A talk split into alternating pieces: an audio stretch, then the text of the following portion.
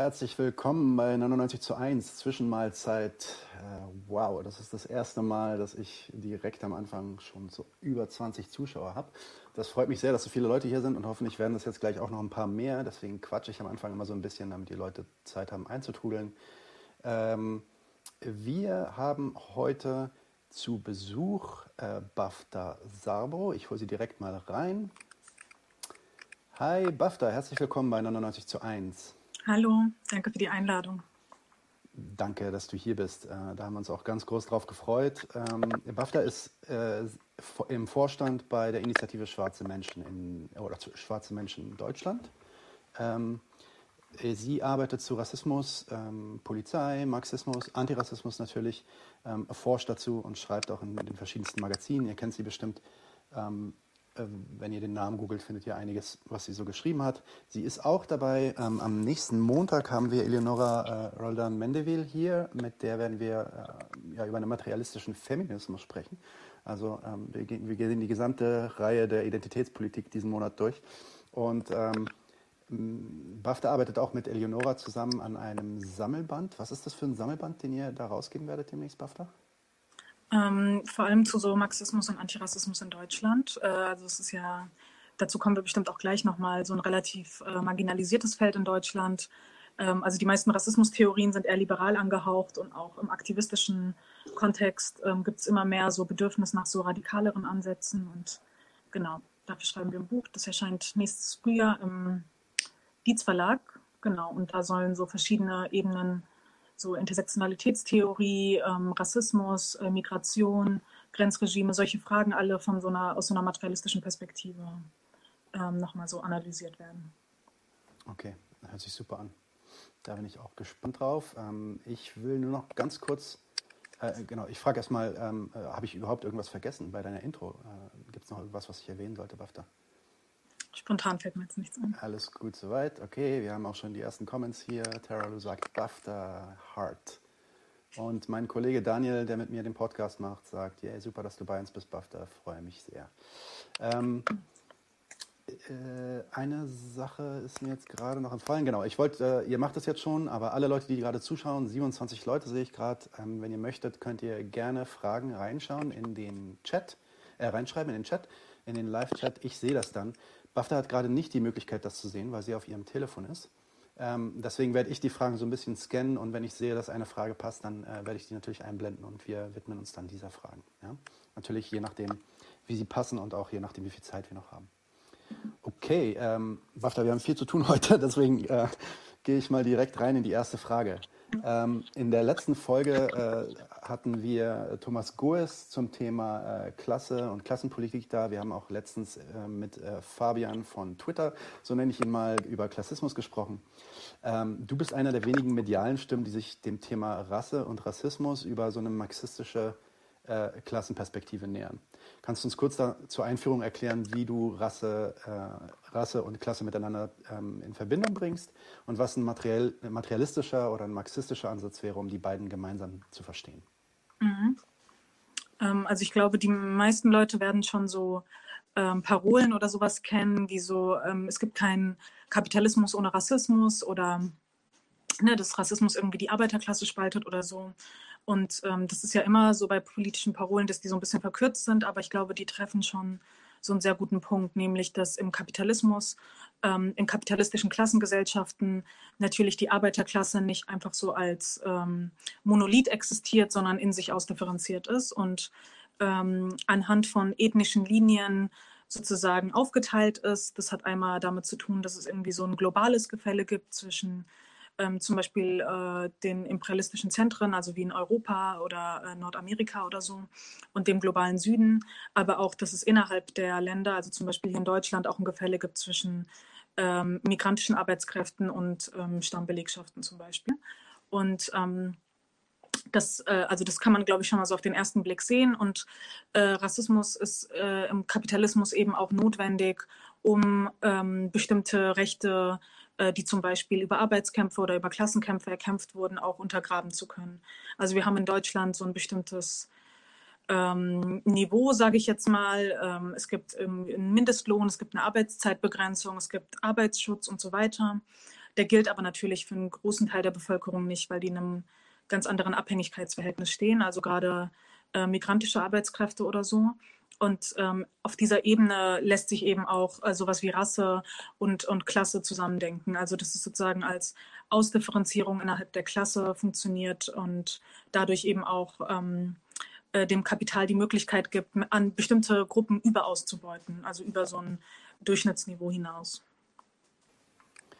Es gibt ja, es gibt ja schon relativ viele Konzepte, die versuchen, Kapitalismus und Rassismus beziehungsweise das Konzept Rasse ähm, mit Kapitalismus gemeinsam zu denken. Ich meine, einer der bekanntesten äh, war Malcolm X, der in einer seiner Reden sagte, Kapitalismus könne nicht ohne Rassismus existieren.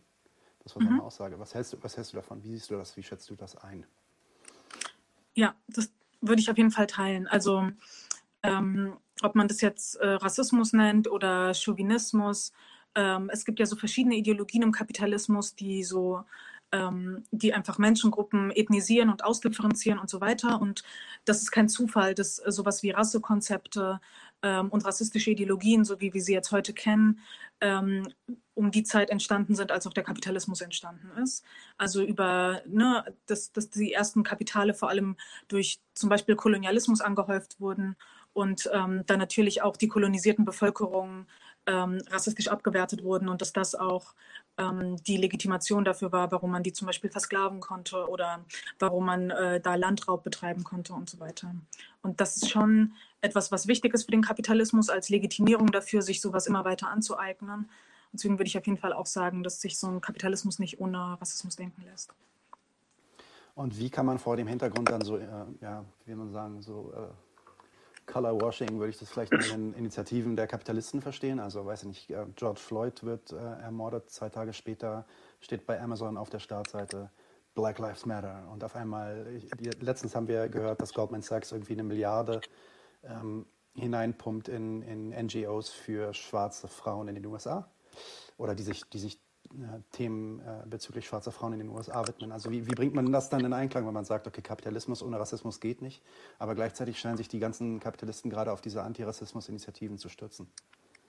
Ja, und ich glaube, dass es auch ein wichtiger Punkt ist. Also ähm, die Frage ist natürlich immer, auf, auf welchen Ebenen wird von solchen Unternehmen Rassismus thematisiert. Und ich glaube, dass es auch ähm, wichtig ist zu sagen, dass es natürlich nicht ausreicht zu sagen, dass Rassismus irgendwas ist, was funktional ist im Kapitalismus, sondern es ist schon auch ein bisschen komplizierter. Und hm, das, äh, also mit der, mit der Zeit hat Rassismus sich auch ein Stück weit entkoppelt jetzt von so unmittelbaren ähm, äh, Kapitalinteressen. Und es gibt natürlich auch, das muss man auch sagen, verschiedene Kapitalfraktionen, die auch gegensätzliche Interessen zum Teil haben. Also es gibt ähm, Kapitalfraktionen in Deutschland zum Beispiel, die ein explizites Interesse daran haben, dass die Migrationsgesetzgebung liberalisiert wird und dass es zum Beispiel sowas wie offene Grenzen gibt, weil sie dadurch einfach einen flexibleren Zugriff auf Arbeitskräfte hätten, ähm, die hier in Deutschland einfach nicht genug vorhanden sind.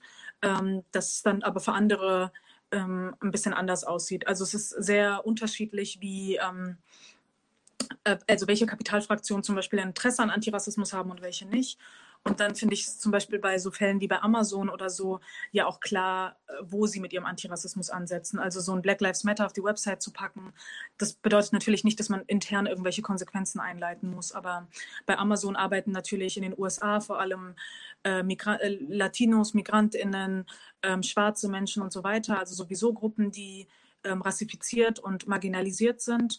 Und ähm, Amazon hat natürlich kein Interesse daran, deren Arbeitsbedingungen in irgendeiner Form zu verbessern, die besser zu bezahlen, ähm, ihnen Arbeitsschutz zu gewährleisten und so weiter. Ähm, also da ist so eine Parole leicht dahingesagt, aber ähm, es hat jetzt wieder keine, also es hat jetzt nicht zwangsläufig irgendwas, irgendwelche Konsequenzen, die sie dann im, innerhalb des Unternehmens einleiten müssen und gleichzeitig können sie ein positives Image von sich nach außen vermarkten, sodass irgendwie die Leute, die bei, von Amazon konsumieren, das mit einem guten Gewissen machen können. Ähm, sorry, ich musste kurz muten. Ähm, super, vielen Dank. Also wir, wir, wollen ja heute auch so ein bisschen über eine Kritik der, ja, des liberalen Anti oder des liberalen Rassismus und Antirassismus-Verständnisses sprechen. Ähm, bevor wir darauf eingehen, ganz kurz ein paar Comments hier. Ähm, ja, die Veranstaltung ist später äh, als Video auf YouTube verfügbar. Ihr könnt euch die anschauen, gar kein Problem. Äh, die wird auch oben bleiben, es sei denn, wir sagen in den nächsten 45 Minuten irgendwas, was uns äh, gecancelt bekommt, dann nehmen wir sie wieder runter. Mal schauen. Ähm, BAFTA muss mit der Stimme Podcast machen. Ja, yeah, I agree. Ähm, und Adam Kohli sagt, yes, BAFTA, mach einen Podcast. Und äh, mach bitte einen Podcast zu Anti-Imperialismus-Theorien. Also, dann sind wir durch mit allen Kommentaren, dann fühlen sich auch alle gehört. Ähm, kommen wir mal zum liberalen Antirassismus. Ähm, mhm. Ich habe mir, ich, ich, hatte ja, wir hatten schon ein bisschen über die Fragen gesprochen und ich habe gestern nochmal drüber nachgedacht, was ist eigentlich das liberale Verständnis von Rassismus? Und es gibt ja, ich hatte auch eine Vorlesung von dir letzten Donnerstag gehört und ähm, du hattest dann auch über eine, eine gesprochen, die du eigentlich dann auch äh, kritisch betrachtet hast. Ich habe dann versucht zu sehen, eigentlich, dass unter dem, unter dem Titel Rassismus oder dem Wort Rassismus werden oft so, für mich zumindest, drei Sachen vermischt die teilweise eigentlich was anderes meinen. Ähm, manchmal meinen die Leute, die Rassismus sagen, auch eigentlich eine von diesen Sachen, aber äh, eigentlich betrifft es was anderes. Also es ist sehr, sehr äh, komplex teilweise. Also entweder es ist eine individuelle, bewusste Bigotterie, irgendwie so ein rassistischer Fanatismus, also wirklich offen, offenkundig Menschen, die rassistisch sind und sagen, ich glaube, schwarze Menschen oder ich glaube, was auch immer, Migranten oder Ausländer äh, sind niederwertig. Ja? Ähm, dann äh, B, die Idee, dass es so eine Art individualisierter, immer noch individualisierter, aber unterbewusster Bias ist. Das heißt, so ein Bias, den Menschen mit sich tragen und mhm. das zwar nicht bewusst so meinen und deswegen auch immer sagen würden, nee, nee, ich bin kein Rassist, aber, aber trotzdem irgendwie unterbewusst ähm, rassistisch ja. handeln. Und, und C, das wird dann auch immer öfter gesagt, diese Art von struktureller Benachteiligung. Also das ist dann gar nicht mehr eine Person, sondern es ist, äh, das ist die, sind die aggregierte, ist die Summe quasi aller Personen und auch die Systeme, in der wir uns befinden.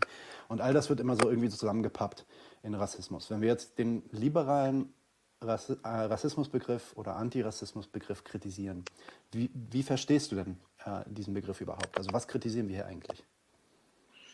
Also so ein liberaler äh, Antirassismus ähm, ist unter anderem auch die Form von Antirassismus, über die wir jetzt gerade gesprochen haben. Also eine, die ähm, so ein bisschen am Ende ohne Konsequenzen bleibt, ähm, weil äh, im Wesentlichen ähm, der Zusammenhang von ähm, Kapitalismus und Rassismus nicht verstanden wird und ähm, sozusagen die Kapitalismuskritik da ausgeklammert wird. Und ähm, das äh, basiert dann auf so einer liberalen Grundhaltung, die so von individuellen Menschen immer ausgeht und nie von gesellschaftlichen Verhältnissen oder nie von gesellschaftlichen Zusammenhängen und deswegen immer sozusagen bei so einem individuellen Bewusstsein ansetzt. Und da ist sozusagen, du hast ja da jetzt diese drei Ebenen angesprochen, aber die werden da eigentlich komplett zusammengedacht. Also es gibt Menschen, die haben einfach so falsche rassistische Vorurteile. Dann gibt es irgendwie ähm, Menschen, die das so auf die Spitze treiben, zum Beispiel so Neonazis, die dann gewalttätig werden. Und wenn man diese verschiedenen rassistischen ähm, äh, ja, Vorurteile zusammendenkt, dann ist das struktureller Rassismus in einer Gesellschaft. Also es ist nicht wirklich so, dass ähm, darüber hinaus irgendwie so ein struktureller Zusammenhang gedacht wird. Und deswegen, ähm, das hat ja gerade schon gesagt, es bleibt dann am Ende so ein bisschen ohne Konsequenzen. Also es gibt dann so Anti-Bias-Trainings, also so Trainings, wo Menschen ihre unbewussten Vorurteile zum Beispiel abbauen sollen oder ähm, generell so pädagogische Angebote, wo Menschen so lernen sollen, äh, zum Beispiel ihre Privilegien zu reflektieren oder sowas. Und es bleibt immer auf einer Ebene von einem individuellen Bewusstsein und geht sozusagen nie eine Ebene drüber und guckt sich, okay, was sind eigentlich die gesellschaftlichen Voraussetzungen dafür, dass sowas wie Rassismus überhaupt entstehen kann? Ähm, warum kann es sozusagen fortbestehen? Und ähm, warum bleibt es nicht auf so einer individuellen Ebene. Ich glaube, so ein gutes Beispiel, vielleicht um, um die Problematik zu verdeutlichen, ist, ähm, dass es ja jetzt gerade relativ viel Kritik an so rassistischer Polizeigewalt gibt, äh, vor allem seit dem letzten Jahr, wo die Black Lives Matter-Proteste sehr groß waren. Und ähm, dass viele liberal-antirassistische Ansätze dann eben so sind, sowas wie äh, mehr MigrantInnen bei der Polizei oder die Polizei muss in ihrer Ausbildung Antirassismus-Trainings machen um sozusagen zu verstehen, dass sie rassistisch handeln, wenn sie ähm, Racial Profiling betreiben oder so. Und das ist natürlich Unsinn, weil ähm, rassistische Polizeipraxis auch ohne rassistische Polizisten auskommt. Also es, auch wenn kein einziger Polizist rassistisch wäre, es gäbe trotzdem Racial Profiling, weil ähm, ich wüsste zum Beispiel nicht, ähm, wie ich mir eine nicht rassistische Migrationskontrolle vorstellen soll. Also wenn die Polizei an Bahnhöfen rumläuft und nach Menschen sucht, die sich illegal in Deutschland aufhalten, dann ähm, gehen sie nach bestimmten Merkmalen, um so zu verorten, ob Menschen eine Staatsbürgerschaft haben oder einen legalen Aufenthalt. Und sowas lässt sich ja gar nicht am Aussehen festmachen. Das heißt, diese Migrationskontrolle an sich kann ja eigentlich nur rassistisch funktionieren, indem Menschen sozusagen so phänotypisch markiert werden. Und ich glaube, da ist es wichtig zu verstehen, dass es sozusagen ähm, dass die Kritik an so einer rassistischen Polizeipraxis eigentlich nur strukturell funktionieren kann und nie auf so einer liberalen Ebene. Du hast jetzt eigentlich fast schon meine, meine nächste Frage beantwortet, aber ich, ich formuliere die vielleicht mal ein bisschen um, weil ich meine, eine, eine der Sachen, die man sieht ähm, bei diesem liberalen Antirassismus-Diskurs, ähm, ist, dass, dass wir gefühlt zumindest, ich habe da jetzt keine Statistiken drüber, aber ich glaube, ich könnte, könnte vielleicht sogar Statistiken dazu finden, gefühlt, was so Repräsentation angeht, was Diversität am Arbeitsplatz angeht, was auch unsere Sprache angeht, also wie wir aufeinander aufpassen und welche Worte wir in den Mund nehmen und welche Worte wir mhm. nicht in den Mund nehmen, da eigentlich konstant in den letzten Jahrzehnten schon Fortschritte gemacht haben. Äh, Fortschritte in dem Sinn, dass ähm, wir, wir eben jetzt aufpassen, was wir sagen und dass wir jetzt teilweise halt nicht nur in komplett weißen Büros sitzen. Ähm, und das ist ja nicht nur auf Rasse bezogen, das kann man zum Beispiel auch auf, auf, auf, äh, auf den ja, Sexismus oder Feminismus äh, ausweiten. Ja. Ähm, wir sind da noch, natürlich noch lange nicht am Ziel. Ja, also mhm. bevor, bevor mich die Lips jetzt killen, natürlich äh, gibt es noch viel zu tun, was dieses Ziel angeht, nämlich diese absolute Gleichverteilung. Ja, weiß ich nicht, 10 Prozent, 20 Prozent. Ähm, ich glaube, 14 Prozent der Menschen in den USA sind schwarz.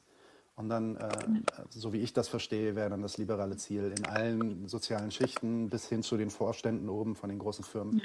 14 Prozent schwarze Leute irgendwie vertreten zu haben. Und da sind wir natürlich noch lange nicht, das ist keine Frage. Ja? Mhm. Ähm, die, aber, aber gleichzeitig sehen wir halt auch, dass was die, ähm, was die tatsächlich materielle Situation von, ähm, von nicht weißen Menschen angeht, sich die Situation eigentlich äh, überhaupt nicht verbessert hat, ist relativ konstant geblieben und haben, also ich, ich habe mir so ein paar Studien angeschaut, in den letzten sieben Jahren hat sich die Armutsgefährdungs Armutsgefährdungsquote von Migranten äh, oder Menschen mit Migrationshintergrund ähm, äh, sogar verschlechtert.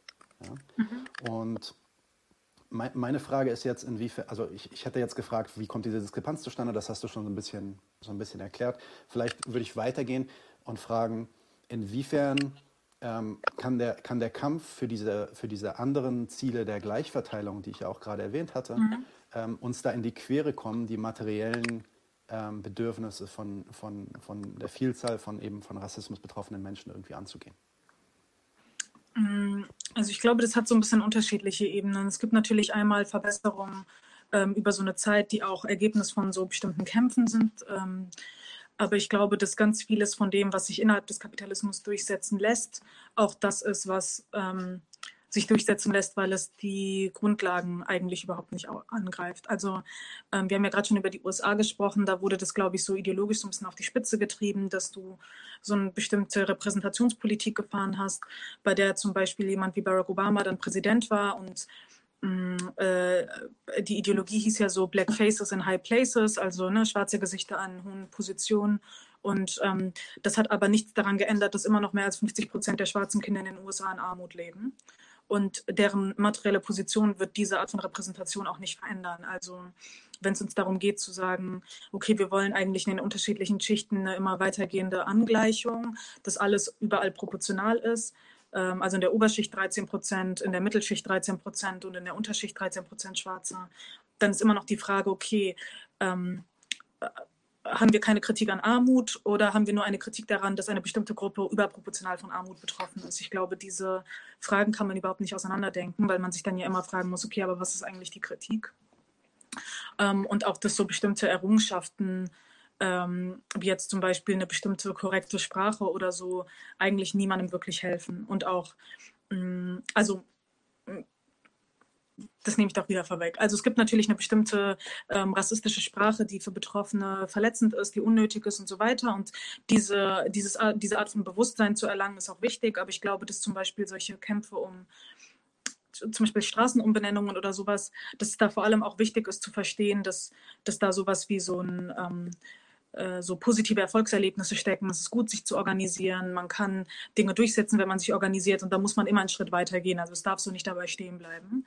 Und ähm, das passiert aber häufig. Und das ist auch so ein bisschen das Problem mit diesen ähm, ähm, mit dieser Form von sozusagen Symbolpolitik. Und ich glaube, dass bei Repräsentationspolitik, ähm, vielleicht noch ein Punkt, ähm, dass äh, zum Beispiel so Affirmative Action Programme oder so bestimmte Quoten ähm, in äh, Vorständen oder in Gruppen und so weiter, ähm, dass es nur für bestimmte Menschen relevant ist, nämlich für diejenigen, die eh schon sozial aufgestiegen sind und sich in einer bestimmten Form von Konkurrenz mit ähm, nicht betroffenen Menschen befinden. Also wenn es in den USA jetzt irgendwie bestimmte Quoten für schwarze Menschen an den Universitäten gibt, dann wird das trotzdem niemals relevant sein für den allergrößten Teil der schwarzen Bevölkerung, die sich niemals an der Uni bewerben werden. Also für die, die können davon überhaupt nicht profitieren. Und ich glaube, das darf man nicht ausklammern, wenn man sich äh, diese Form von Politik anschaut. Sehr gut, vielen Dank. Es gibt ja, also das ist, das ist vielleicht eine Sache, die in den, in den USA dominierender ist als hier, aber wir haben das auch hier, diese Idee, dass ähm, wenn man anfängt über, es gibt, es gibt eine liberale Narrative, die im Endeffekt versucht, einen, ähm, ein klassentheoretisches Denken oder eine Klassenpolitik zu unterdrücken, indem halt jeden, der irgendwie daherkommt und sagt, ey, Vielleicht hängt das zusammen mit materialistischen ähm, Gegebenheiten, vielleicht sollten wir das anders analysieren, vielleicht hängt das auch zusammen mit der Art und Weise, wie wir produzieren und wie wir unsere Wirtschaft mhm. ähm, fahren. Dann wirst du relativ schnell, ähm, an, äh, hast, du, hast du eine Chance, relativ schnell angefeindet zu werden als so eine Art Klassenreduktionist. Also du sagst, es gäbe keine Rasse, du sagst, es gäbe kein Geschlecht oder keine sexuelle Orientierung, alles, was zählt, ist Klasse. Wie bewertest du diese Vorwürfe? Wo glaubst du, kommen die her und welche Funktionen haben die? Ist, mhm. ist da was dran? Äh, sagen wir es anders. Also ist da was dran, dass, es, dass wir ein großes Problem haben mit Klassenreduktionisten? Mm, also ich, ich finde das gar nicht so schlimm mit dem Klassenreduktionismus. Ich äh, würde, ich identifiziere mich auch ein Stück weit mit dem Begriff, weil ich natürlich am Ende des Tages immer alles auf Klasse rückbeziehe. Das heißt für mich aber nicht, dass Rassismus nicht wichtig ist. Ich arbeite ja schwerpunktmäßig zu Rassismus und auch zum Beispiel so Fragen von rassistischer Polizeigewalt. Das sind jetzt nicht in so einem, also in dem Sinne, wie die Leute das meinen, kein spezifisch klassenpolitisches Thema. Ich würde aber schon sagen, dass es klassenpolitisch ist, wenn ich mir anschaue, wen betrifft es so, was sind die Ursachen dafür und so weiter. Also für mich ist Klassenpolitik eine eine Möglichkeit, ähm, die Funktionsweise von Rassismus besser zu verstehen. Und umgekehrt ist für mich Antirassismus notwendig für eine erfolgreiche Klassenpolitik.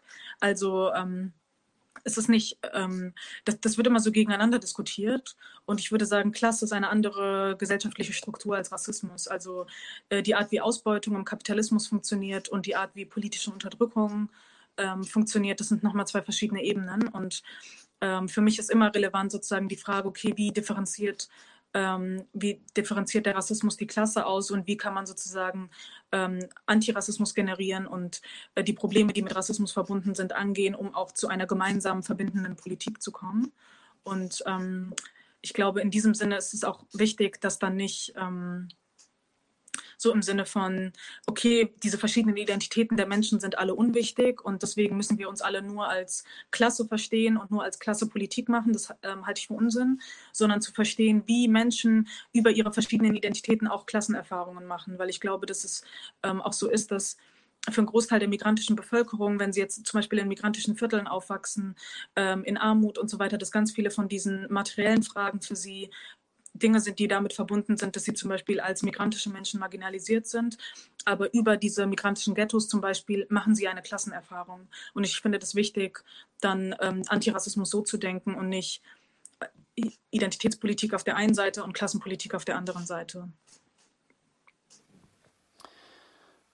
Genau, zur Identitätspolitik kommen wir auch gleich nochmal, da habe ich auch noch mal ein paar Fragen. Aber ich wollte noch mal kurz zurückkommen zu dem, zu dem strukturellen Rassismusbegriff, weil anhand dessen, also zumindest so wie er im, im liberalen Kontext ähm, benutzt wird, merkt man, oder merke ich oder glaube ich zu merken, dass, äh, wie die Dynamik äh, dieses Begriffes denn tatsächlich funktioniert. Also äh, es wird immer gesagt, Nein, nein, nein, es geht nicht um. Ne, wenn, also das Erste, was ihm ein weißer Mensch äh, sagt, wenn er irgendwie angegriffen wird, du bist Rassist oder das ist rassistisch, was du gerade gesagt hast, dann wird gesagt, nein, ich bin kein Rassist. Also ich, ich, ich oder ne, also ich habe ich hab mhm. sogar so und so viele türkische Freunde und so weiter. Also da ist immer dann diese individualisierte Verteidigung und dann wird halt relativ schnell geantwortet, darum geht es nicht. Es geht nicht um dich persönlich, sondern es geht um den sogenannten strukturellen mhm. Rassismus.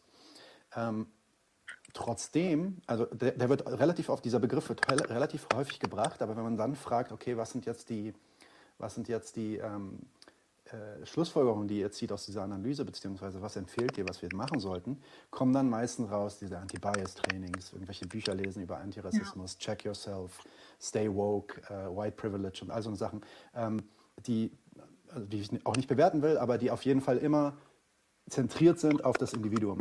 Ja, also ja. Von, dem, von, der, von dem Individuum in die Struktur, sagen, nein, nein, es geht um die Struktur. Und sobald das Individuum dann fragt, okay, was sollen wir aber machen, dann äh, geht es wieder zurück auf das Individuum. Und da würde ich gern, ähm, ja, da würde ich gerne so seine Meinung äh, wissen, wie du so die Effizienz von diesem Konzept, weil das ist ja im Endeffekt, das ist ja ein Konzept, struktureller Rassismus. Ne? Ähm, also es ist eine Art und Weise, wie wir versuchen zu verstehen, wie diese rassistischen Strukturen wirken. Ähm, wie schätzt du das ein? Wie, wie benutzt du den und, und wie verstehst du diesen Begriff? Mm, ich glaube auch, dass es ähm, oft so ein bisschen irreführend ist, wie der verwendet wird, weil es ähm, äh, oft, äh, das hatte ich ja vorhin auch schon angemerkt, eher so ist, dass darunter einfach die Gesamtheit an rassistischen Einstellungen, die zum Beispiel in einer Gesellschaft existieren, gemeint ist und nicht die Art, wie es sozusagen als strukturelles, überindividuelles äh, Phänomen funktioniert und eben nicht an einzelnen Einstellungen ähm, sich aufhängt. Und deswegen würde man da, glaube ich, gar nicht auf die Idee kommen, so, ähm, so ständig irgendeine Form von Reflexion einzufordern, sondern eher zu gucken, okay, wie kann man dahingehend eine Praxis entwickeln, die Rassismus zurückdrängt.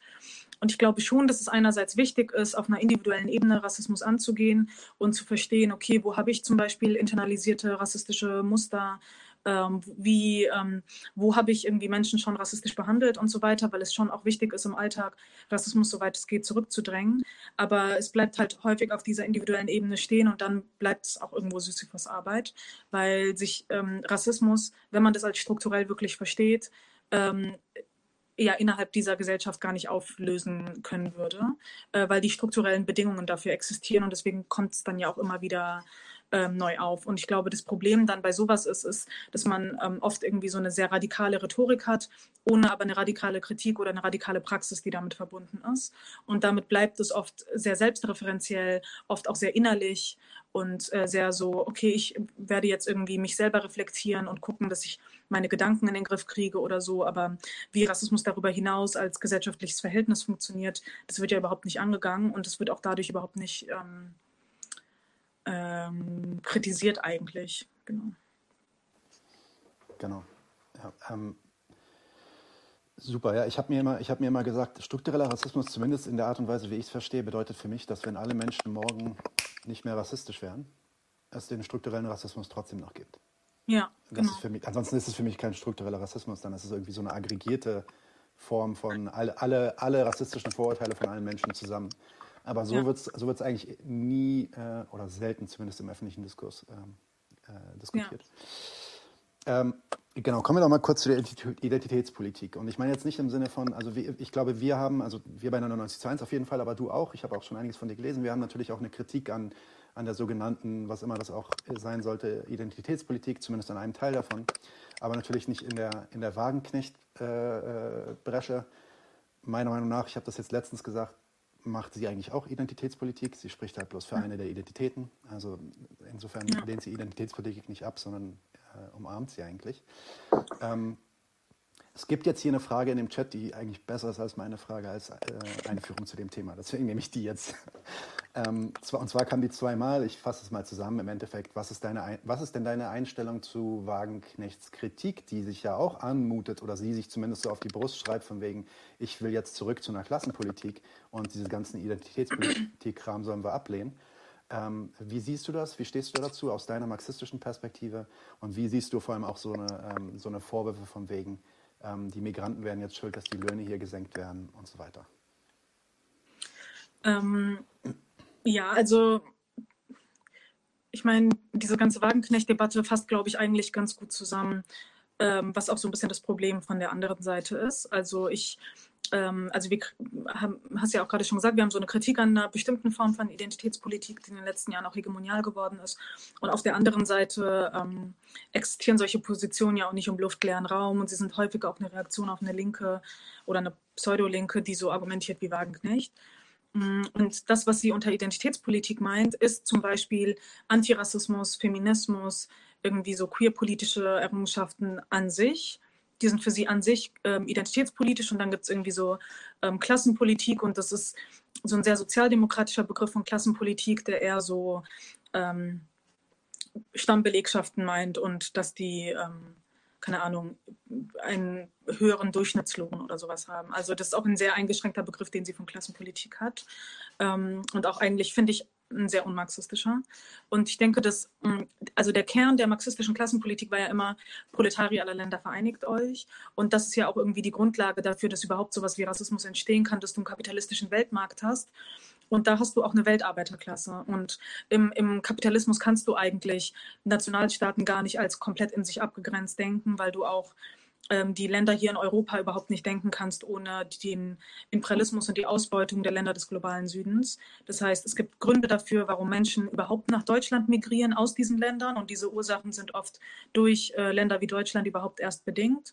Zum Beispiel, wenn du ähm, hier in Deutschland EU-subventioniert irgendwelche ähm, Tierprodukte hast, Fleisch oder so, das kann hier nicht abgesetzt werden. Die werden dann in afrikanischen Märkten abgesetzt wo die natürlich EU-subventioniert verkauft werden. Die lokalen Produzenten können damit nicht konkurrieren, verarmen und müssen dann nach Europa kommen, um dann hier zu arbeiten und irgendwie Geld an ihre Familien schicken zu können. Also da besteht ja ein Zusammenhang. Äh, diese Zusammenhänge werden aber von so einer ähm, nationalistischen Kritik wie der von Wagenknecht total ausgeblendet. Und da wird die deutsche Arbeiterklasse irgendwie so als etwas für sich Isoliertes gesehen. Und äh, natürlich ist es auch so, dass mh, vom, vom deutschen Kapital auch äh, Migranten ähm, äh, die schlechter bezahlt werden, in Betriebe gehüllt werden, um, um Löhne zu drücken. Aber das Problem ist ja nicht die Migration, sondern die Konkurrenz, die forciert wird durch äh, schlechtere Arbeitsbedingungen, durch Entrechtung und so weiter. Und dann wäre es ja viel mehr im Interesse der, auch der deutschen Arbeiterschaft, wenn man sich zum Beispiel gewerkschaftlich zusammentun würde und wenn man gemeinsam gegen Lohndumping, Unionbusting und so weiter kämpfen würde, um gemeinsam bessere Arbeitsbedingungen zu erkämpfen, weil das dann so eine Konkurrenz verhindern würde. Und diese Konkurrenz ist ja das, was die Löhne drückt. Das heißt, die Verantwortlichen werden so ein bisschen an falscher Stelle gesucht. Und deswegen ähm, ist die Kritik von Wagenknecht natürlich völlig unsinnig, ähm, weil ich glaube, da auch ein grundsätzliches Missverständnis darüber besteht, was der Kapitalismus eigentlich ist. Und es ist eine stinknormale ähm, rechte Kritik an Migration und so weiter, die den Punkt eigentlich nicht trifft. Und ähm, die eigentlich auch nicht versteht, warum Antirassismus nicht irgendwas ist, was ähm, zum Beispiel deutsche und migrantische Menschen gegeneinander ausspielt, sondern eigentlich überhaupt erst die Möglichkeit dafür bietet, gemeinsam zu kämpfen und für gemeinsam für bessere Bedingungen zu kämpfen. Also wie es zum Beispiel in den 70er Jahren war, als die, ähm, äh, als die Gastarbeiter einmal für eine Angleichung der Tarife äh, gestreikt haben und dann eine Mark mehr für alle. Also am Ende hat die deutsche Belegschaft ja auch von diesen Streiks und den gemeinsamen Kämpfen profitiert. Und ähm, deswegen halte ich das für eine unsinnige Position und auch für ähm, einfach falsch. Also ein falsches Verständnis davon, was Kapitalismus ist, wie Klasse funktioniert und ähm, wie Migration im Kapitalismus zustande kommt zum Beispiel. Ja, ich meine, es ist, es ist auch so offensichtlich. Also du hast es auch gerade super erklärt. Ähm, die, natürlich kannst du irgendwie sagen, es kommen Migranten hierher und dadurch zahlt mir jetzt mein Arbeitgeber weniger Geld. Und dann kannst du mit dem Finger auf die Migranten zeigen, aber du kannst ja. dir natürlich auch Gedanken machen, warum dein Arbeitgeber dir jetzt gerade weniger Geld zahlt. Wie kommt das eigentlich zustande? Ja. Warum kann er sich das jetzt erlauben? Muss man, ich meine, und das ist, ich meine, das ist so offensichtlich, dass ich mir auch bei Wagenknecht, und das ist auch der Grund, ich glaube, warum die Ablehnung bei ihr so groß wird und warum meine Ablehnung auch so groß wird, weil wir, ich glaube, sie weiß das ganz genau. Die ist ja nicht dumm, die Frau. Die weiß ganz genau, was sie da macht. Das heißt, sie benutzt diese, ähm, diese Rhetorik und diese, äh, äh, ja, wie soll man sagen, Worthülsen eigentlich, um genau mhm. rechte Leute abzuholen, mit ja. rechten Talking Points. Und das, ja, das ist ein Problem. Ich, äh, also ich denke auch, dass das grundsätzlich ähm, auch äh, falsch ist zu denken, dass man ähm, zum Beispiel die deutschen Abgehängten ähm, und so weiter nur abholen könnte, wenn man, wenn man sie rassistisch gegen diese anderen Gruppen oder sexistisch oder queerfeindlich oder wie auch immer gegen diese anderen Gruppen ausspielt, ähm, weil ich ja. schon glaube, dass man die auch abholen könnte, indem man ähm, äh, indem man eher die verbindenden Elemente betont. Aber das wird ja überhaupt gar nicht so als Möglichkeit in Erwägung gezogen. Äh, das ist, das ist exakt das, was ich meinte mit Identitätspolitik, weil im Endeffekt, also ja. was du hier machst, dass du schaffst eine essentialisierte Identität von dem weißen Arbeiter in Deutschland. Und dem schreibst du irgendwelche essentiellen Eigenschaften zu, nämlich er ja. sei irgendwie gegen Gendersternchen und er sei sowieso gegen Migranten und deswegen können wir die nur so abholen. Ja. Ähm, das ist, sorry, aber das ist pure Identitätspolitik und das ist genau die Art der Identitätspolitik, gegen die ich was habe, nämlich mhm. die, ähm, die Identitätspolitik, die eine echte Klassenpolitik verhindert. Und vielleicht ja. kommen, wir, kommen, wir, kommen wir da auch so ein bisschen in, in, die Kritik jetzt. Also dieses Wort Identitätspolitik ist auch, ist auch schon an sich so problematisch. Aber vielleicht, vielleicht können wir uns wirklich lange hangeln, indem wir sagen, Politik, die irgendwie auf, auf den, auf den ähm, ja, identifizierten oder auch von außen auferlegten Identitäten basiert, die aber auch alle anderen Identitäten oder Relationen dann irgendwie ausschließt, wird problematisch. So, das ist das, wo mhm. ich sage, sobald du da, sobald du in das Terrain kommst und sagst zum Beispiel, Rasse ist das, Rasse ist das Wichtigste und äh, äh, Sexismus, Feminismus, scheiß drauf. So, wir machen nur das. Und, ja. äh, und bei Klasse ist es für mich nochmal ein Tick anders, weil Klasse ist für mich in, also zumindest im marxistischen Sinn vorrangig keine Identität, sondern ist eine Relation in einem mhm. Produktionssystem. Und natürlich sind damit auch Identitäten verbunden, aber die sind halt vielfältig. Ja. Und alles, was die Klasse dann trennt anhand dieser Identitäten innerhalb dieser Klasse, ist für den antikapitalistischen Kampf im Endeffekt ähm, äh, zu kritisieren. Äh, zumindest zu kritisieren, wenn nicht sogar abzulehnen. Mhm. So, das ist so meine Position. Wie siehst, wie siehst du das? Also, äh, wenn wir jetzt ein bisschen in die Kritik kommen, ohne uns wir haben uns von Wagenknecht distanziert, Leute, also alle, alle, alle locker bleiben, alle ruhig bleiben. Trotzdem haben wir eine Kritik, die darüber hinausgeht. Was ist die materialistische Kritik an, an der sogenannten Identitätspolitik? Mm, also ich würde sagen, es ist im Wesentlichen die gleiche Kritik wie an so einem liberalen Antirassismus, weil ich da schon auch einen Zusammenhang sehe. Und äh, Identitätspolitik, die wir materialistisch kritisieren, ist ja eigentlich so eine, die ähm, sehr ähm, innerlich bleibt, die äh, zum Beispiel die Existenz von überhaupt rassifizierten Identitäten überhaupt nicht problematisiert, sondern eher auf so eine Repräsentationspolitik abzielt und da auch ähm, keine, keine antirassistischen Inhalte unbedingt forcieren will.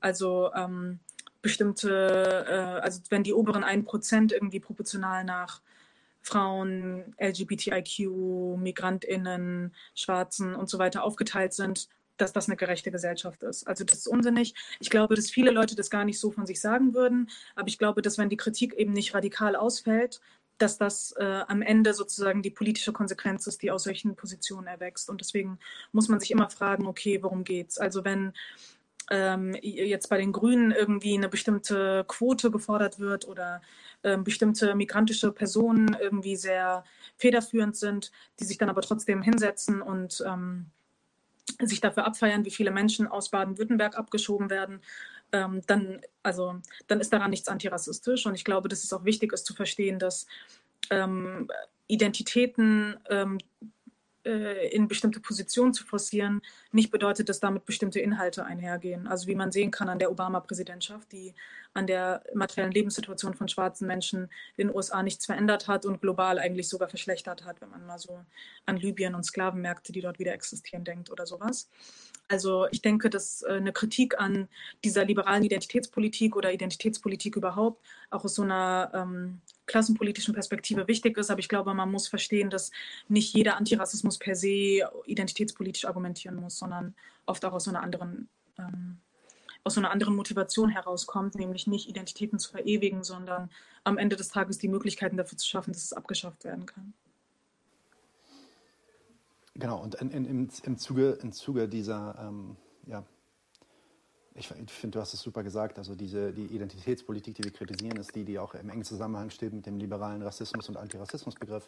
Und im Zuge dieser entstehen dann oft so eine, ja, wie soll ich sagen, so äh, lustige, lustige äh, äh, Hashtags und Trends. Also ein, eines der Sachen, die mir relativ früh auffiel, so 2014, ist, dass immer wieder so eine so eine Worthülsen in den Umlauf gebracht werden, die dann signifizieren sollen, wie woke du bist. Woke ist das beste Beispiel. Ne? Also die Idee, dass mhm. du irgendwie aufgewacht bist und jetzt erkennst, oh, ich bin rassistisch gewesen und ich habe das verbessert oder ich werde es verbessern oder ich, ich widme mich ja. der Verbesserung. Ähm, dann gab es auch so Kategorien und ich fand, da hast du mal auf Twitter tatsächlich eine sehr äh, pointierte Kritik zugebracht zu diesen Kategorien, die mittlerweile sehr geläufig sind, wie BIPOC, also ähm, äh, mhm. BIPOC ist Black Indigenous People of Color. Mhm. Und dann gab es eine, ich muss den Namen jetzt nicht nennen von dem Typen, ähm, weil ich niemanden aufregen will, aber vor so ein paar Monaten kam Soyarme irgendwie äh, in Twitter. Das, die, da war die Idee, dass das bezeichnet schwarze, osteuropäische, jüdische, ich muss, ich muss jetzt raufschauen, sorry, ich kann es mir nicht merken, äh, schwarze, osteuropäische, jüdische, asiatische, Roma, Sinti und muslimische oder am Ende anders ethnische Personen. Das ist Soyarme. So, und während ich bei solch, ich kriege bei solchen Begriffen eigentlich immer nur Kopfschmerzen, weil ich mir denke, ähm, was für ein Schrott. Aber deine Analyse war dann, du hast es dann doch um einiges ernster genommen, hast es tiefgründiger und kritischer analysiert. Kannst du uns kurz erzählen, was du äh, gegen solche Kategorisierung hast? Also ich glaube, der äh, zweite Begriff, ich weiß jetzt auch gar nicht so richtig, wie man das überhaupt ausspricht. Ich habe es auch nur gelesen. Ähm, ich hab, also ich hab, es, gab auf, es, gab, es gab den Vorschlag Soja-Armee oder sowas. ich weiß es nicht, keine Ahnung. Ja, also ähm, ist tatsächlich auch ein bisschen witzig mit dem Soja. Aber genau, also ich äh, finde tatsächlich ähm, zumindest positiv, um vielleicht mal so ein bisschen Kompliment-Sandwich-mäßig vorzugehen, dass, äh, dass der zweite Begriff zumindest versucht, den spezifisch deutschen Kontext mit einzubeziehen, weil ich glaube, dass an dem Begriff BPOC finde ich schon sehr ähm, irritierend. Also es ist schon häufig so, dass sozusagen im deutschen Antirassismus, dass man sich einfach US-amerikanischen Konzepten bedient, ohne zu gucken, ob das auf den historischen und den gesellschaftlichen Kontext in Deutschland überhaupt passt. Und ich finde, BPOC ist so ein sehr gutes Beispiel ähm, für so unsinnige Kategorien, die für den deutschen Kontext nicht in der Form zutreffend sind. Also das ähm, Indigenous äh, ist jetzt also als eigene Kategorie in Deutschland aufzuzählen, ist so ein bisschen komisch, weil wer sind hier die Indigenen?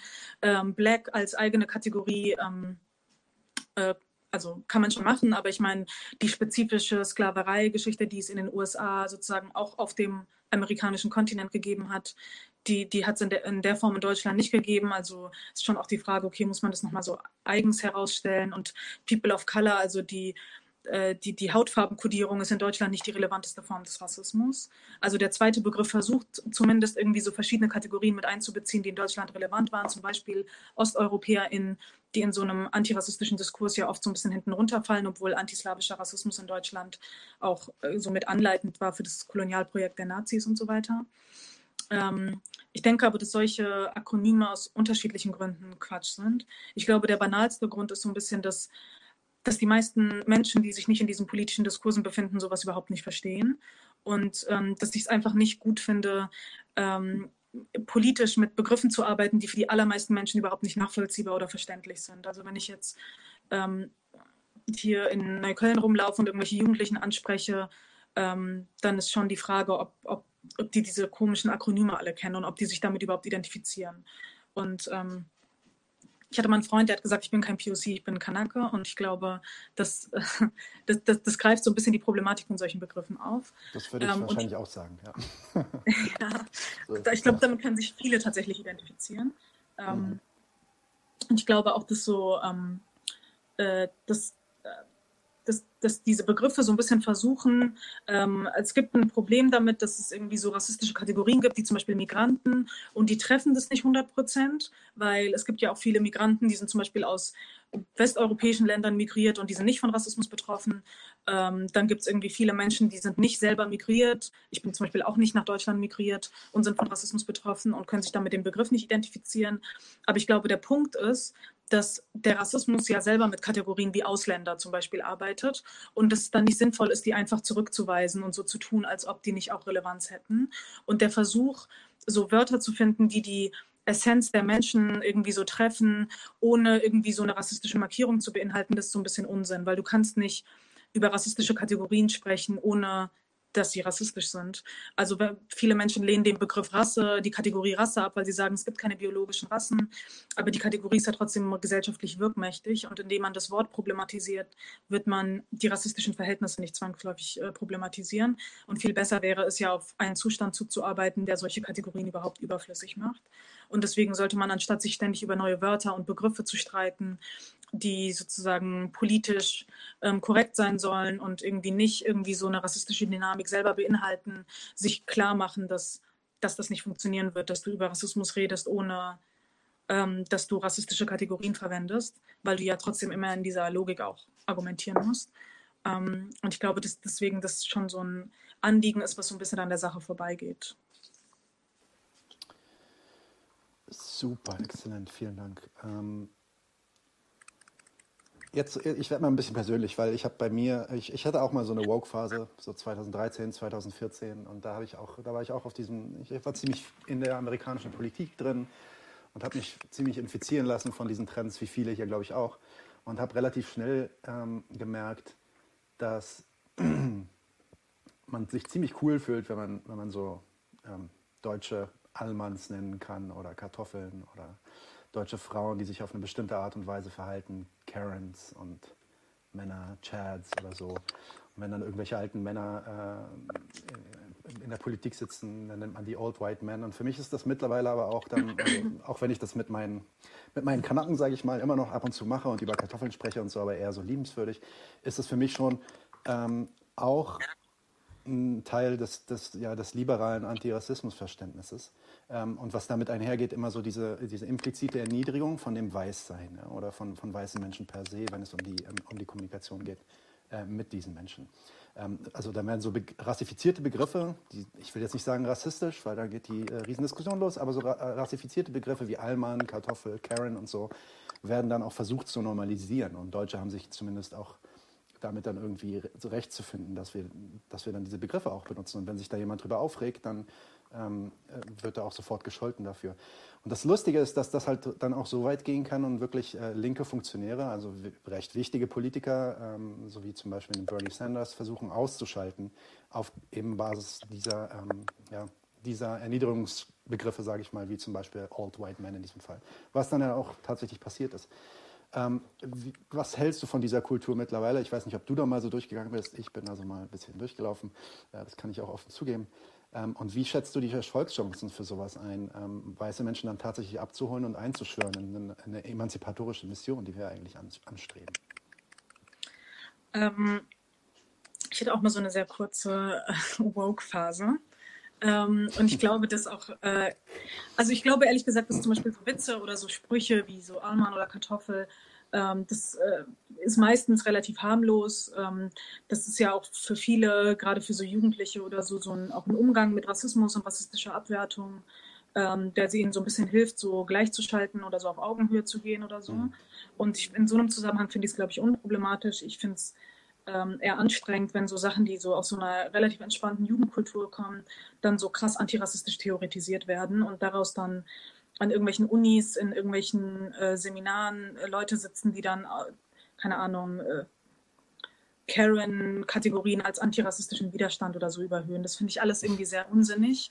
Und ich glaube, dass es auch äh, Quatsch ist, ähm, da zu sehr drauf zu gehen und zu sehr darauf zu pochen und das auch so krass politisch zu verhandeln und es zum Beispiel so ähm, dass dann so jemand wie Bernie Sanders irgendwie so als Old White Man gilt ähm, oder dass, äh, ne, dass das auch von so ähm, Hillary Clinton SupporterInnen irgendwie so als Bernie Bros und so seine Fans irgendwie alle so als weiße Männer und sowas deklariert wurden, was natürlich unsinnig ist, weil sein Programm ähm, sowohl was antirassistische Errungenschaften als auch irgendwie für die Lage von Frauen in den USA viel progressiver war als das, was Hillary Clinton hätte anbieten können. Und da merkt man, glaube ich, auch so ein bisschen das Verhältnis von Klassenpolitik und Identitätspolitik, wenn man sagen will, okay, Hillary Clinton hat ihre Identität als Frau irgendwie so in der Kampagne sehr stark überbetont und hat darüber versucht, so eine äh, feministische Grundlage zu generieren. Und bei Bernie Sanders war es halt, dass die Situation von Pflegerinnen, von alleinerziehenden Müttern und so weiter sich halt real, materiell verbessert hätten mit seiner Präsidentschaft. Oder das war zumindest die programmatische Grundlage. Ob das dann real durchgesetzt worden wäre, wäre nochmal eine andere Frage. Aber das sozusagen dann mit der Frage seiner Identität, ähm, das dann so diskreditiert wird, ist dann natürlich wieder unsinnig, weil die Frage muss ja immer nach so einer antirassistischen ähm, nach so einer antirassistischen Haltung sein. Und äh, ich glaube, dass man sich auch keinen Gefallen tut, wenn man Weiße oder Almans oder was auch immer so krass ähm, vermengt. Also ich, äh, ich weiß nicht, ob viele dieses Buch kennen von Black Lives Matter to Black Liberation von Kianga Yamamata Taylor. Das ist auch so eine schwarze Sozialistin aus den USA und die hatte mal eine relativ interessante Kritik an, an den Weißseinsstudien. Ähm, ich glaube, der übersetzte Artikel ist auch mal an der AK erschienen, aber ich weiß gerade nicht mehr, wie der heißt. Ähm, da hat sie auch geschrieben, dass sie dass die Kritik irgendwie an so Kategorien wie Weißsein eigentlich ist, dass sie eigentlich nur die linksakademische Version von, von der Vorstellung von weißer Vorherrschaft sind, indem sie nämlich, wenn du weißen Arbeitern irgendwie vorhältst, dass sie Weiße sind und dass sie ihre Privilegien reflektieren sollen und so weiter, ähm, was sie natürlich alles tun sollen und so von mir aus. Aber da so ein Eindruck, Eindruck, vermittelt wird, dass zum Beispiel weiße Kapitalisten und weiße Arbeiter mehr gemeinsam haben als weiße und schwarze Arbeiter. Und dass das mhm. natürlich unsinnig ist. Und dass über diese Weißseinskategorie eine gemeinsame weiße Erfahrung konstruiert wird, die aber real gesellschaftlich nicht in der Form existiert, weil es natürlich irgendwie punktuell Gemeinsamkeiten gibt, aber die Lebensrealitäten von irgendwelchen weißen ähm, Südstaatlern, die irgendwie in irgendwelchen Trailerparks aufwachsen, sind nicht zu vergleichen mit denen von Donald Trump. Und die dann kategoriell zusammenzufassen und zu sagen, das sind aber alles Weiße, das trifft den Punkt so nicht ganz. Ähm, ja, es ist ein, deswegen, ich meine, das ist ein purer, purer Essentialismus wieder. Ja, genau. Und ich muss sagen, ich muss sagen, ich habe damals auch, ich habe damals das auch öfter erlebt, Ne, wenn ich irgendwie damals irgendwie so Sachen gesagt habe, äh, wie weiße Menschen sind irgendwie generell immer äh, Kolonialherren oder sowas, ne? Colonizers oder irgendwas in der Richtung. Ja, dann habe ich halt relativ schnell so erlebt, dass von denen dann halt auch so die, und wie ich mittlerweile finde, ehrlich gesagt, zu Recht äh, der Widerstand kommt von wegen, ja, das ist jetzt aber rassistisch gegen Weiße oder rassistisch gegen mich so. Ähm, da gibt es dann auch immer wieder diese, diesen Streit darum, gibt es Inverted Racism oder nicht. Ähm, zumindest ist es ein Essentialismus, würdest du da zustimmen? Es ist zumindest ein Essentialismus, der halt darauf basiert, dass dein Weißsein irgendwie gerade mehr ausmacht in deiner Identität als deine, zum Beispiel deine sozialen Gegebenheiten, in denen du dich befindest oder deine, ähm, deine Stellung im Produktionssystem. Ähm, wie, wie, wie, schätzt du diese Diskussion dann immer ein? Also ich, ich, ich bin mittlerweile an einem Punkt, ich weiß nicht, ob du das auch so siehst, ich bin mittlerweile an einem Punkt, wo ich dann teilweise echt Mitleid habe mit so manchen Leuten, die sich dann in so Diskussionen begeben und dort dann als so ähm, White Dudes beschimpft werden oder so. Mm, ich habe tatsächlich auch manchmal Mitleid und ich glaube, dass, ähm, dass für viele auch oft so diese äh, Kategorien eine Möglichkeit sind, um mit Leuten, mit denen man sowieso unabhängig davon ein Problem hätte, ähm, das dann so politisch legitim zu framen oder so. Ja, ähm, ich ja. glaube aber insgesamt, also es gibt natürlich keinen umgekehrten Rassismus. Es gibt äh, Rassismus gegen Weiße, aber jetzt nicht, weil sie Weiße sind, sondern zum Beispiel in England gab es Rassismus gegen Irinnen oder in Deutschland eben gegen OsteuropäerInnen oder so. Also es hat sozusagen historisch auch Rassismus gegen Gruppen gegeben, die jetzt als Weiße gelten, aber es gibt natürlich, mhm. ähm, würde ich sagen, keinen Rassismus gegen Weiße oder umgekehrten Rassismus, weil ich schon sagen würde, dass Rassismus immer auf einer materiellen Hierarchie und auf einer Form von auf diesem Verhältnis von Ausbeutung und Überausbeutung beruht. Und wenn man sich anguckt, okay, wer sind die Gruppen, die überausgebeutet werden, ähm, dann, ne, wer, wer, wurde versklavt und wer, wer, wer, befindet sich hier in illegalen Arbeitsbedingungen, wer, steht im Park und muss Drogen dealen oder sowas. Also wer, wer sind diese Menschen, die irgendwie so ganz unten in der Gesellschaft stehen. Und darauf basiert ja zum großen Teil auch rassistische Abwertung. Das, das lässt sich nicht einfach umdrehen. Und für mich sind auch rassistische Beleidigungen, rassistische Ideologien und so weiter immer eingebettet in diese materielle Struktur in der Gesellschaft. Und deswegen fällt es mir dann schwer, von sowas wie umgekehrtem Rassismus zu reden, weil äh, die, die materiellen Voraussetzungen für diesen umgekehrten Rassismus existieren überhaupt nicht. Und die haben auch historisch nicht existiert. Und deswegen würde ja, ich absolut, sagen. Dass, absolut. Ja, also so ein paar dumme Sprüche, die können auch nerven, aber ähm, und das ja auch das Problem an liberalem Antirassismus, dass es oft darauf reduziert wird. Aber das Schlimmste genau. auch, genau. Betroffene genau. sind nicht dumme Sprüche, auch wenn die verletzend und scheiße sind und ich sowas auch nicht in meinem Alltag möchte. Ähm, es, es, gibt es viel äh, strukturellere Bedingungen des Rassismus, die unser Leben strukturieren, die über so blöde Sprüche hinausgehen. Genau, und also genau das wollte ich, äh, wollte ich auch gerade sagen. Also die Idee, dass im, im liberalen Antirassismus-Kontext halt meistens, wenn es zumindest um die Aktionen geht, die dagegen angeführt werden sollen, immer auf das Individualisierte runtergebrochen wird und äh, auf, die, auf die Einstellung von Privatpersonen. Und dass ja. dann weiße Menschen natürlich trainiert werden, zu glauben, okay, das ist Rassismus. Ja. Ähm, ja, und dann gibt es natürlich auch gegen mich, weil es gibt ja, ich kann ja dann auch irgendwie angefeindet werden auf so eine Art und Weise, aber das ist eben nicht das genau. materialistische genau. Verständnis davon. Ja, fantastisch. Ich, ähm, es sind jetzt so viele Fragen im Chat und so viele Kommentare, deswegen, bevor ich meine letzte Frage stelle, gehe ich jetzt erstmal hier so ein bisschen durch mhm. und gucke mal, ob irgendwas Interessantes dabei ist. Also einiges Interessantes, aber Leute, es gibt so viel, deswegen ver vergebt mir bitte, wenn ich nicht alles, ähm, alles heute reinbringen kann. Ähm, okay, Wagenknecht hatten wir. Christoph Glanz fragt, welche Konsequenz würde BAFTA aus der vorgebrachten Kritik am liberalen Antirassismus-Konzepten für antirassistische Arbeit an Schulen ziehen? Sind liberale Taktiken als vorläufiger Schritt von Nutzen? Ähm, ja, also kann es, finde ich. Ähm, hallo Christoph übrigens. äh, wir kennen uns auch schon. Ähm, ja, ich, ich, glaub, ja. äh, ich, glaube, das kann man gut als so ähm, äh, Ansatzpunkt nutzen, weil ich glaube, dass so ein liberaler Antirassismus ja oft auch so im Grundbewusstsein der Leute vorhanden ist. Sowas wie Vorteile sind schlecht, man will niemanden diskriminieren oder sowas. Das ist ja auch so ein bisschen Mehrheitsmeinung und gesellschaftlicher Konsens. Und ich glaube, dass das oft auch ein positiver Ansatz ist, um die Menschen, wenn man sozusagen zu einer radikalen Kritik überleiten will, um sie so ein bisschen bei ihrem Anspruch zu packen und zu sagen, okay, du findest Rassismus schlecht, du findest, es gibt eine Abwertung und dies abzulehnen, dann musst du auch das und das und das mit einbeziehen. Also ich glaube, dass da liberale Ansätze schon auch ein Ansatzpunkt sein können. Ähm, ich glaube, gerade an Schulen, äh, es kommt ja so ein bisschen darauf an, wo man an Schulen ist. Und ich glaube, das ist da auch total, äh, was ist das für ein Viertel, wie ist die Zusammensetzung der Klasse und so weiter. Mm, äh, also solche Fragen sind relevant. Also als ich zum Beispiel in der Schule war, ich war in so einer reinen Ausländerklasse, so hieß es damals. Also da waren keine Kinder ohne Migrationshintergrund und es war auch so ein migrantisches Viertel. Also mir ist dann auch im Nachhinein aufgefallen, dass es auch bewusst so selektiert wurde, aber... War das in Berlin? Nee, in Frankfurt. Frankfurt, okay. Genau. Mhm. Und ähm, das ist natürlich auch, also dass man in dieser Klasse ganz anders über Rassismus redet als ähm, oder auch über radikalen Antirassismus, als wenn man über mit, mit einer Klasse, wo hauptsächlich irgendwie weiße deutsche Kinder sitzen oder nur sehr vereinzelt ähm, Kinder, die von Rassismus betroffen sind oder so. Und ich glaube, dass es oft ein guter Ansatzpunkt ist, ähm, den Kindern die Möglichkeit zu geben, erstmal so zu sagen, was sie darunter verstehen und ähm, erstmal so ein bisschen die Grundlagen zu schauen, okay, welches Grundbewusstsein ist in der Gesellschaft vorhanden, das ist für mich zumindest immer der Ansatzpunkt, aber dann auch davon ausgehend einfach auf die Lebensrealität äh, der Leute zu gucken, weil ich glaube, dass gerade über, ähm, das hatte ich ja vorhin schon gesagt, dass gerade zum Beispiel migrantische Kids, die in so migrantischen Vierteln aufwachsen, dass es ja oft so ghettoisierte Viertel sind. Und dass du einfach von deren, also von deren Lebenserfahrung ausgehend den Zusammenhang von Rassismus und Klasse gar nicht so nachzeichnen musst, sondern der ist für viele total unmittelbar und offensichtlich. Okay, vielen Dank. Dann haben wir noch eine weitere Frage. Ähm, wie stehst du zum Klassismusbegriff? Reine Identitätspolitik oder doch kritisches Potenzial? Kurzer Plug hier, wir hatten eine Folge damit vor einer Woche oder ein bisschen mehr als einer Woche genau zu dem Thema. Das heißt, wenn ihr schon hier seid, guckt mal auf unserem Kanal die Folge zu Klassismus mit Fabian. Aber natürlich bin ich auch total interessiert, was ähm, BAFTA dazu zu sagen hat. Genau, die Folge kann man sich auf jeden Fall reinziehen. Ich äh, würde sagen, dass ähm, der, ich halte den Klassismusbegriff nicht so für sinnvoll, weil ich glaube, dass der Klassenbegriff, der dem zugrunde liegt, oft eher so auch Klasse auf eine Identität reduziert und so ein bisschen sieht als ähm, so neben, also Klasse, Geschlecht, ähm, äh, Rasse soll alle, so, alle drei sollen da so nebeneinander stehen. Und ich hätte ja vorhin schon gesagt, dass ich schon der Meinung bin, dass so Unterdrückung wie zum Beispiel Rassismus und Ausbeutung wie durch Klasse ähm, unterschiedlich funktionieren und dass es auch verschiedene gesellschaftliche Ebenen sind.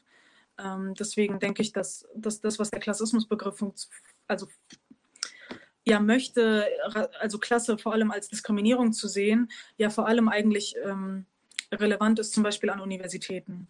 Also für ein aufgestiegenes Kleinbürgertum, ähm, da haben manche irgendwie einen bestimmten Klassenhintergrund, andere haben einen anderen und da, indem man sich vergleicht. Also diese Diskussion wurde ja zum Beispiel in Deutschland auch krass angestoßen durch äh, Didier Eribons äh, Rückkehr nach Reims, wo er irgendwie erzählt, dass die Tatsache, dass er aus einer Arbeiterfamilie kam, immer irgendwie verbunden war mit einem Nachteil und mit einem Komplex im Vergleich zu seinen äh, Kolleginnen, die irgendwie aus reichen Familien kamen.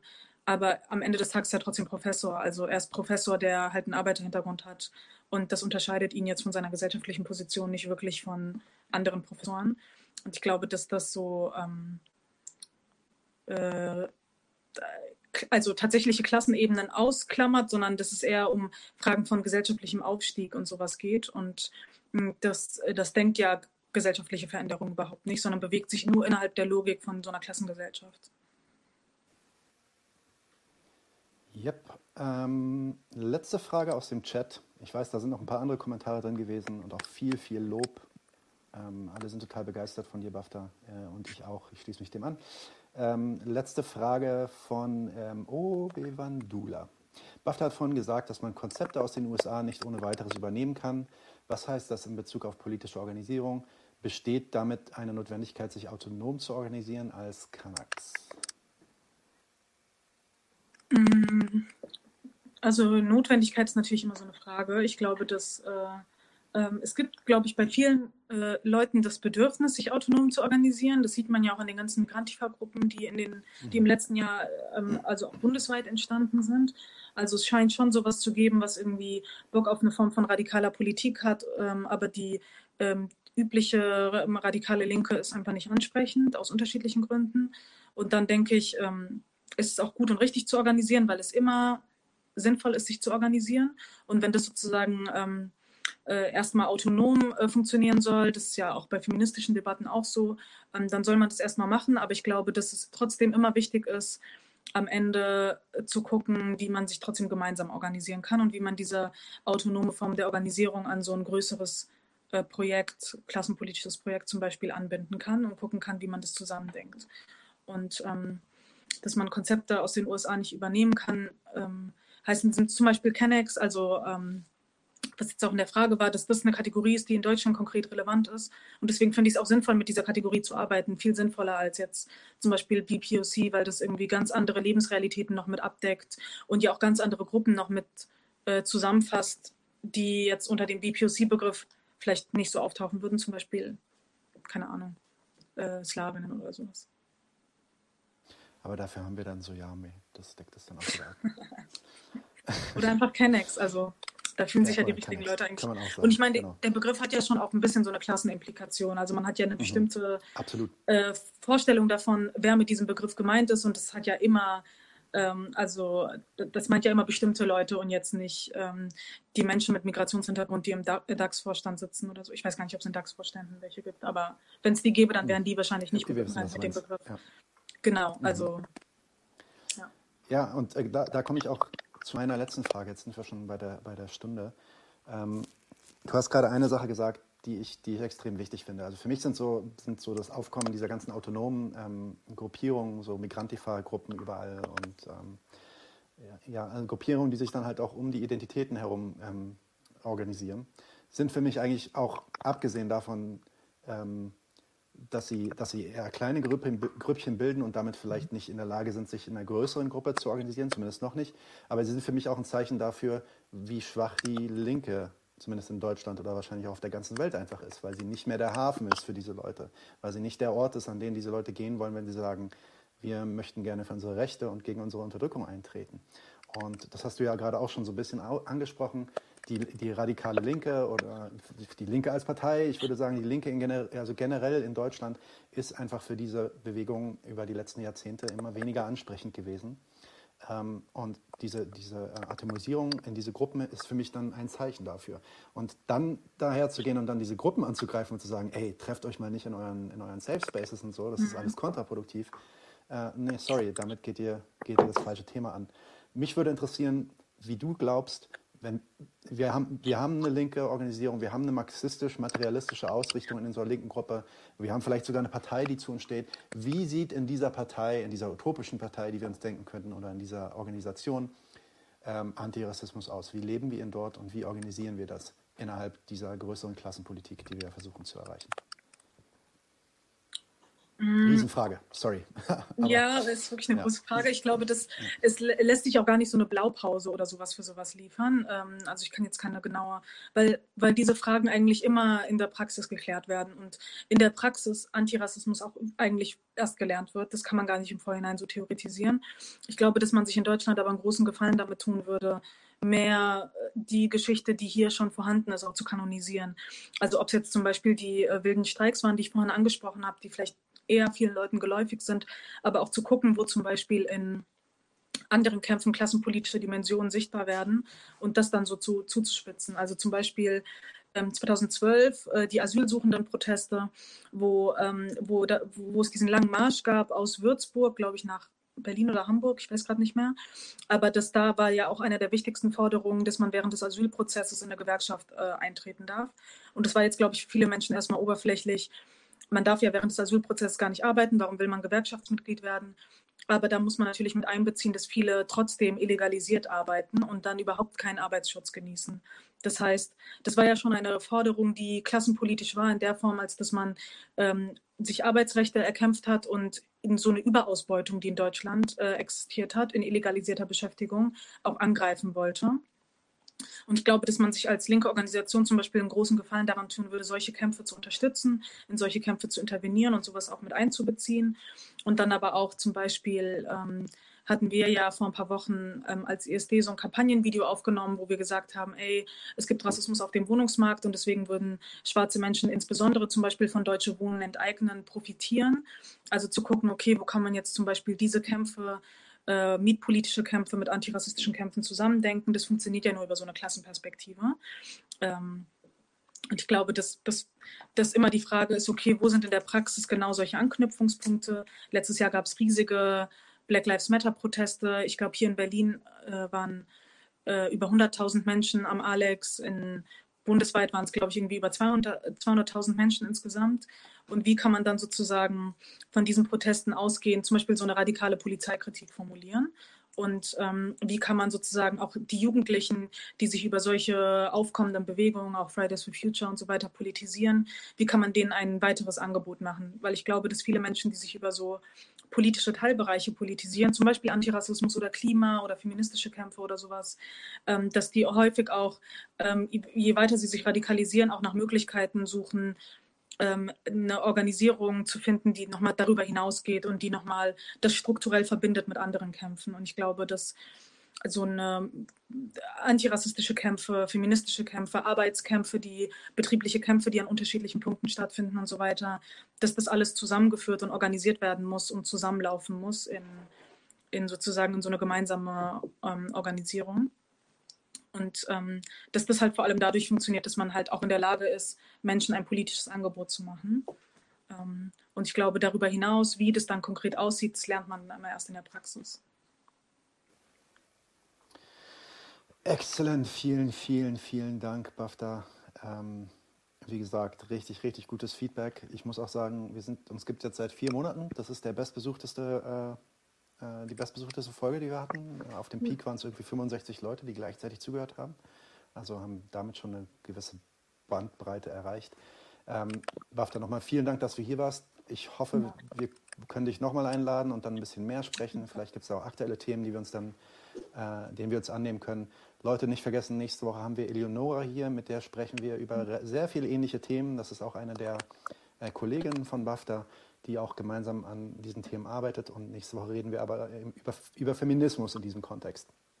Ähm, Bafta, gibt es noch irgendwas, was du plagen willst? Wo kann man dich finden? Kann man irgendwas von dir lesen? Äh, es gab ein paar Fragen so, ey, wo finde ich mehr von Bafta zum Lesen und so. Ähm, gibt es noch irgendwas, was du irgendwie empfehlen möchtest von deiner Seite? Ähm, ich glaube, äh, also ich hatte ja vorhin schon von diesem Sammelband erzählt, der erscheint nächstes Jahr im Frühjahr. Ihr könnt ja so ein bisschen Ausschau danach halten und ansonsten wenn man mich googelt, findet man auf jeden Fall die Sachen, die ich so geschrieben habe. Ähm, ich habe auch eine Kolumne beim Lower Class Magazine, da könnt ihr auf jeden Fall mal reinschauen. Und ähm, genau. Okidoki, ich zeige ja auch so ein paar, äh, paar schöne Posts, damit auch alle wirklich wissen, dass ich hier nichts, nicht irgendeinen Quatsch erzählt habe. Ähm, aber gut, ich glaube, wir sind durch für heute. Ähm, Nochmal vielen Dank an dich, Bafta, und ich wünsche dir einen schönen Abend und wir sprechen uns bald, ja? Danke. Alle anderen Danke auch. Einen schönen Abend. Bis bald.